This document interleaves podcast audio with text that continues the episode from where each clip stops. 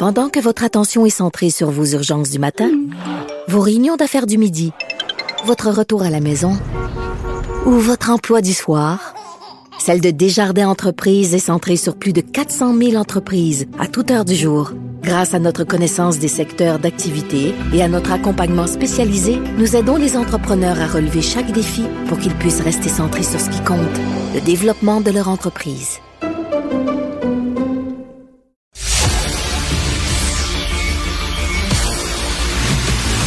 Jean-François Lisée. On va juste dire qu'on est d'accord. Thomas Mulcair. Je te donne 100 raison. La rencontre. C'est vraiment une gaffe majeure. Tu viens de changer de position. Ce qui est bon pour Pitou est bon pour Minou. La rencontre. Lisée.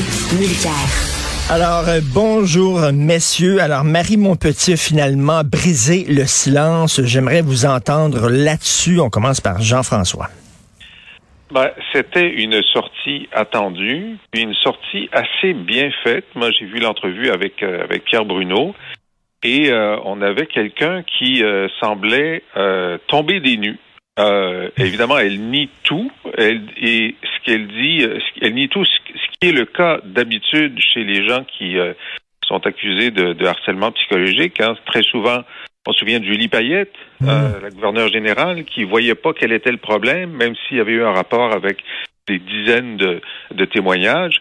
Euh, moi, ce qui me ce qui me trouble le plus depuis le début, c'est le fait que Mme Montpetit n'a pas eu l'occasion d'être euh, de, de pouvoir répondre à ses détracteurs devant Mme Anglade ou mm. son bureau, son chef de cabinet, avant que la décision ne soit prise. Euh, je, je, je, moi, je donne le bénéfice du doute à Mme Anglade. C'est clair qu'elle a reçu des témoignages accablants avant de prendre sa décision euh, d'expulser Mme Monti, mais il n'y a eu aucun moment où Mme Monti a été reçue dans le bureau pour lui dire, ben voici ce qu'on nous dit, quelle est ta version, euh, et puis ensuite, ben, une décision peut être prise politiquement parce que on, on, juge de la, qualité des témoignages. Euh, l'autre problème qui est posé par plusieurs de ces affaires, puis euh, on peut parler de Pascal Nadeau, par exemple, euh, c'est que les, les gens qui sont accusés de harcèlement psychologique ne savent pas de quoi ils sont accusés exactement. c'est un processus qui n'est pas du tout comme celui d'une agression sexuelle, par exemple, mmh. où on, on, connaît l'accusation, on connaît la preuve. Mais dans ce cas-là, euh, pour protéger la confidentialité des plaignants, on ne donne ni le nom des plaignants, ni la nature de la plainte à la personne qui est accusée. Euh, et là, ce qui est très grave, c'est que puisqu'elle a perdu euh, son, son, son, rôle de, membre du caucus, il n'y a même pas de plainte déposée dans le processus normal de l'Assemblée nationale parce que je suppose que la personne qui, qui d'abord voulait porter plainte doit considérer que justice est faite, donc elle n'a pas besoin de porter sa plainte, donc il n'y a aucun forum dans lequel Mme Ponty va pouvoir se défendre. Alors il y a un gros malaise là. Thomas? Très bon choix de terme, un gros malaise, parce que je connais assez bien Dominique Anglade c'est pas dans sa nature d'agir s'il n'y a pas quelque chose de solide. Mais mon petit, elle-même, est sur du terrain archi solide si, effectivement, elle n'a jamais eu de conversation avec Anglade avant de recevoir sa sentence. Ça se peut pas. On, utilise un terme très simple. On appelle ça la justice naturelle, entendre les deux bords. On se souvient mm. tous qu'il y avait quelqu'un qui répétait à satiété Audi alteram alter. Mais c'est exactement ça. C'est un principe de base dans notre société. Donc, oui, on va présumer qu'elle a su ou entendu des choses, mais Mme Montpetit aurait eu le droit de confronter, de réagir, de dire quelque chose en retour. On ne parle pas ici comme Barrett, de perdre son rôle de porte-parole de l'opposition officielle dans tel ou tel dossier. On parle d'être expulsé du caucus et j'oserais dire que les tribunaux commencent à s'intéresser à ce qui se passe dans les parlements. C'est pas vrai que les partis politiques sont au-dessus de tout. Et moi, je dirais même que cette question de justice naturelle risque d'être amenée devant les tribunaux euh, dans le cas de Mme Montpetit. Et d'ailleurs, comme disait Jean-François, qu'est-ce qui constitue du harcèlement psychologique? Il faudrait déjà s'entendre. C'est quoi qui est du harcèlement psychologique et c'est quoi qui est juste quelqu'un qui est un peu autoritaire ou des fois qui peut euh, élever la voix. Par exemple, dans, le cas de Pascal Nadeau, on sait dans des salles de nouvelles, des fois, ben tu sais, c'est rochant comme on dit là. Euh, on n'a pas le temps vraiment de mettre des gants blancs, puis des fois, bon, on y va. Est-ce que c'est du harcèlement psychologique ou pas, Jean-François Il va falloir, probablement, comme tu le disais, déterminer qu'est-ce qu'il y en est, qu'est-ce qu'il n'y en est pas. Oui, mais ça, euh, il y a de la jurisprudence, puis il y a des critères. Euh, lorsque la plainte est, entendue, lorsqu'il y a des témoignages, lorsqu'il y a des recoupements, euh, les juges, les arbitres, par exemple, en droit du travail, peuvent déterminer ce qui est de la mauvaise humeur passagère et rare et ce qui est un comportement thématique, répété et exagéré. les, les, témoignages anonymes recueillis par la presse et le devoir montrait euh, des, des, des, comportements qui semblaient euh, tout à fait correspondre à, à, à, une habitude répétée et exagérée de la part de Mme Monti, mais encore là, euh, ce sont des témoignages anonymes, et, ils sont nombreux. Et, Jean-François et Thomas, il y a aussi des gens qui appuient Mme Monti. Hein. L'exécutif libéral de Maurice Richard a démissionné en bloc oui, et euh, puis euh, Maurice Richard est le genre de comté qui va pas être facile pour les libéraux de conserver, on s'entend.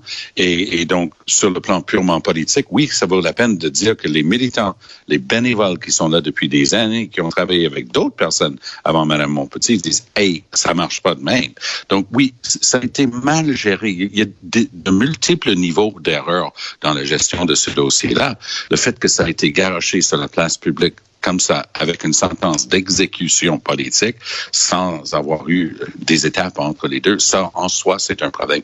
Par ailleurs, juste pour enchérir sur ce que Jean-François est en train de dire, parce qu'on lit tous les mêmes choses, puis parfois on a les mêmes gens avec qui on peut parler pour essayer de savoir ce qui se passe un peu, j'entendais aussi beaucoup que avec ses propres collègues, députés, par exemple, en, en caucus, elle pouvait être euh, utiliser un ton et, des thèmes assez rudes, merci, qui étaient remarqués parce que hors norme.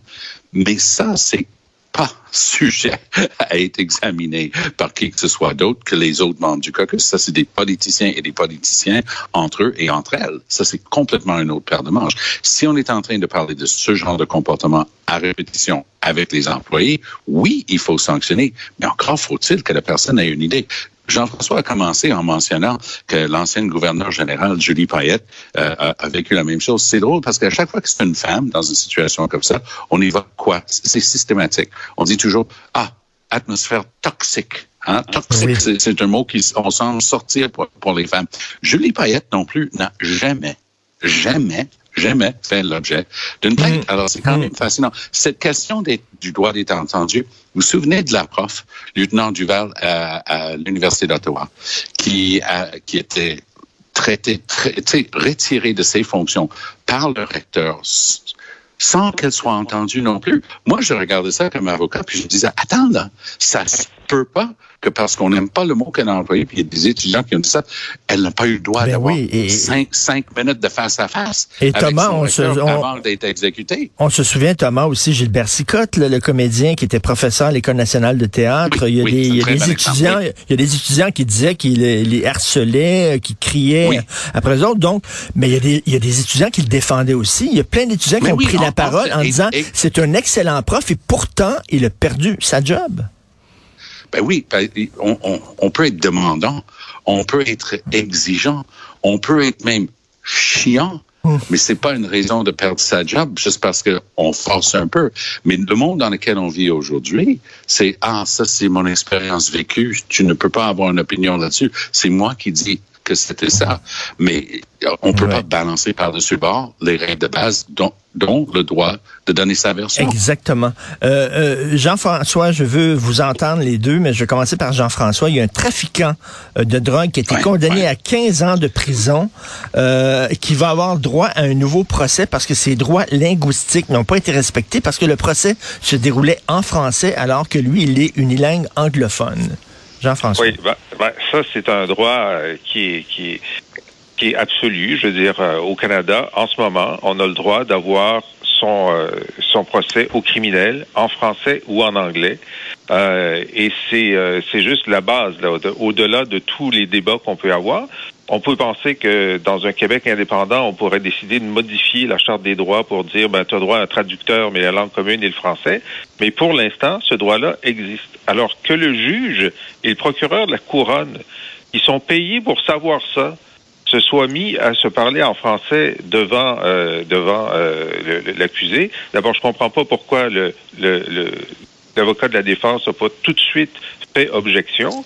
Et là, c'est la nouvelle avocate qui est en appel, qui s'est rendu compte en regardant les transcriptions que ça s'était passé pas dans la langue de son client. Et euh, donc, la cour d'appel, euh, c'était une facile, c'est une décision facile hmm. euh, d'obliger un nouveau procès. Mais imagine le gaspillage ben de oui. temps, le gaspillage d'argent, ben alors qu'il fallait simplement suivre la, règle. Ça fait Thomas. Et c'est un vrai malfrat, là. On parle d'un gars qui a sudoyé une douanière qui, elle, est en train de purger une peine de 11 ans de pénitencier pour son rôle là-dedans. Et ce gars-là va avoir droit à un nouveau procès. On ne sait pas quel bout va, être renversé là-dedans non plus. Mais ça, ça renvoie à la chicane entre la juge en chef de la Cour du Québec, oui. Lucie Rondeau, et sa, euh, sa chicane avec Simon-Jolin Barrette parce qu'elle disait, il y a des places comme Longueuil, là, où tu as une très grande proportion d'anglophones, tu ne peux pas faire des affichages de poste de juge sans exiger une connaissance de l'anglais. Jolin Barrette a dit, non, non, j'ai pas besoin de ça. Là, ils vont être obligés de se raviser. Il y a des, j'ai travaillé au ministère de la Justice du Québec pendant quelques années. Ce que je peux dire, qu'il y a des bons avocats là-dedans. Ils ont dit à Jolin Barrette, garde, boss, ta chicane, là, sois prudent et sois modeste parce que c'est pas sûr que tu vas gagner. Ce qui est mhm. intéressant, c'est que dans la décision elle-même de la Cour d'appel, rappelons que la Cour d'appel, c'est le plus haut tribunal du Québec, la Cour d'appel est rough avec le gouvernement, mais vraiment très tough, là, disant c'est inconcevable que le gouvernement n'ait pas agi pour régler ce problème-là. Et la juge en question, Flavia Longo, je la connais, elle est parfaitement bilingue, mais elle parle ben anglais comme moi, pas, pas d'accent. Hmm. Donc, c'est encore plus mystérieux comment ça a pu se passer, mais effectivement, tout, tout est possible lors du nouveau procès, hein, parce qu'il a déjà été relax pour une partie euh, de, de des crimes euh, dans ce dossier-là. Est-ce que ça va arriver encore? mais quel gaspillage... C'est un, bad guy, ça. Hein, ben oui.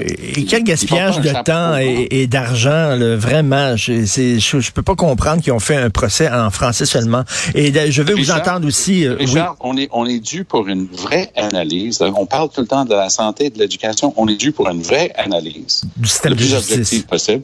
Du système de justice ah, qui ben est en train de, de craquer de partout.